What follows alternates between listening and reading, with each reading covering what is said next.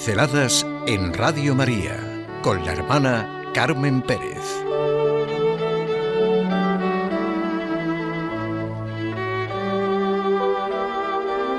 El misterio de vida interior.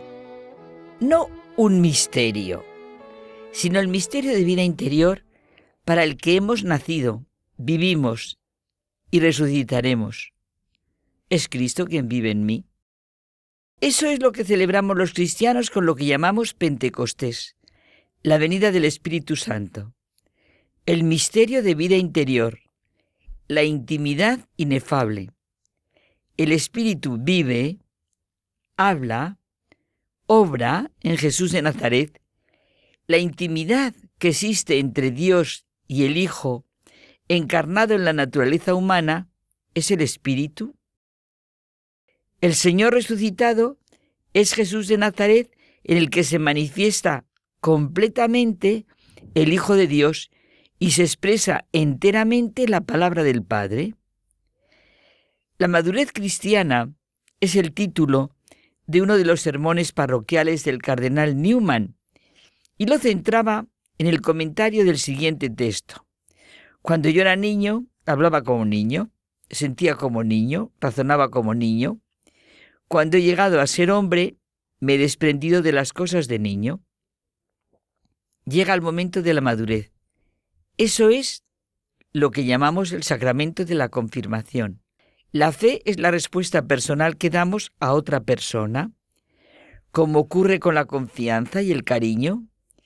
Y esta fe, esta confianza y amor configuran la vida humana. No se puede querer a alguien sin tener fe en ella. Mil y un ejemplos se nos ocurren a cada uno de ese ser niño, hablar como niño, sentir como niño y razonar como niño desde nuestra fe, confianza y amor. Y otros tantos ejemplos de todo lo que nos hemos desprendido de nuestras cosas de niños y hemos llegado a mayores. Eso es lo que se nos quiere decir con la madurez cristiana, con la madurez que lleva consigo la fe en Jesucristo. La fe y la confianza en Jesucristo dice que Él no nos dejó solos y que volvió en el poder de su Espíritu.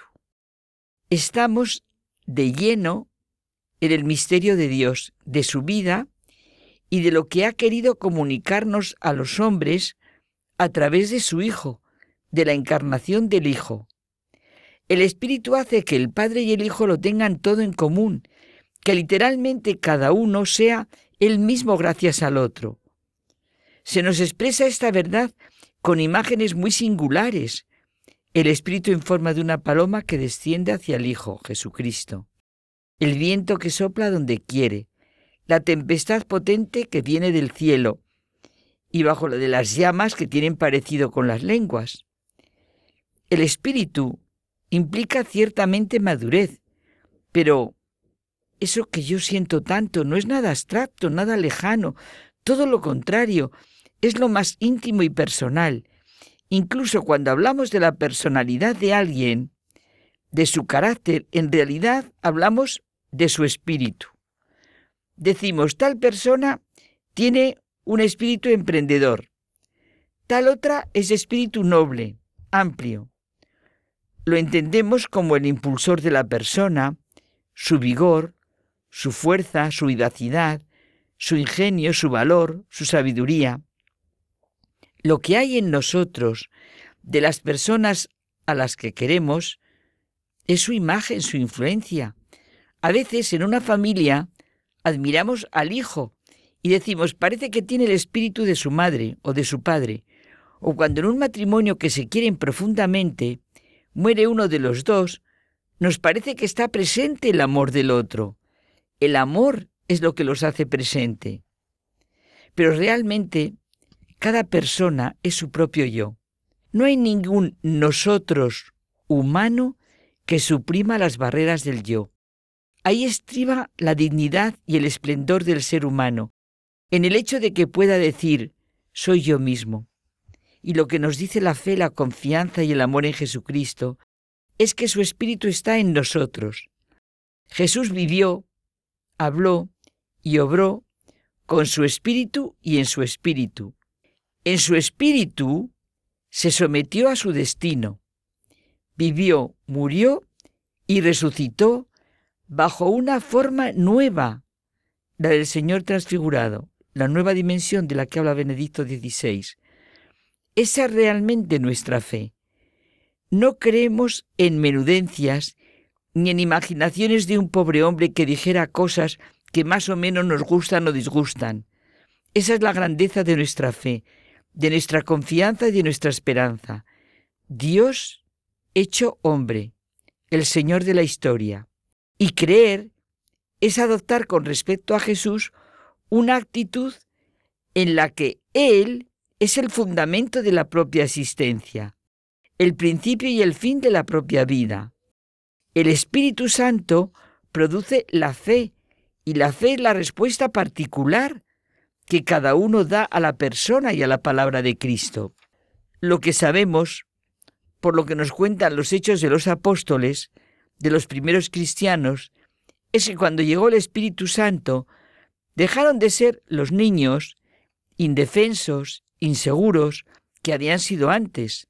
El cambio salta a la vista si se compara el antes y el después de la venida del Espíritu del Señor. Leámoslos. Antes eran tan limitados e ignorantes como los niños. De hecho, le abandonaron y negaron. No tenían ideas claras. Por ejemplo, Pedro preguntaba cuántas veces teníamos que perdonar a un hermano que nos ofendiera. O pedían la visión del Padre como Felipe, o la propuesta de hacer unas tiendas en el monte como si no tuviesen que volver a las dificultades del mundo o disputar acerca de cuál sería el mayor, o esperar a que Cristo en aquel momento devolviese el reino temporal a Israel. De hecho, le abandonaron y negaron. Cuando el Espíritu Santo vino sobre ellos, dejaron para siempre estas inconsecuencias y falta de fe. Y aquí está lo que se nos pide a nosotros, dejar las cosas de niño. Esta es la carrera de un cristiano, ver ante nosotros cosas infinitamente más altas con que llenar nuestro corazón. Hay hábitos, opiniones, que debemos abandonar para asumir la verdadera entrega de un cristiano, como hicieron ellos después de la venida del Espíritu, como hacen los que creen, es decir, los que se dejan conducir por el Espíritu que se nos da. Sentir, pensar, hablar, actuar con Cristo, camino, verdad y vida, esta es la fe que se aplica a una actitud única y singular, la actitud con respecto a Jesucristo, al Hijo de Dios hecho hombre.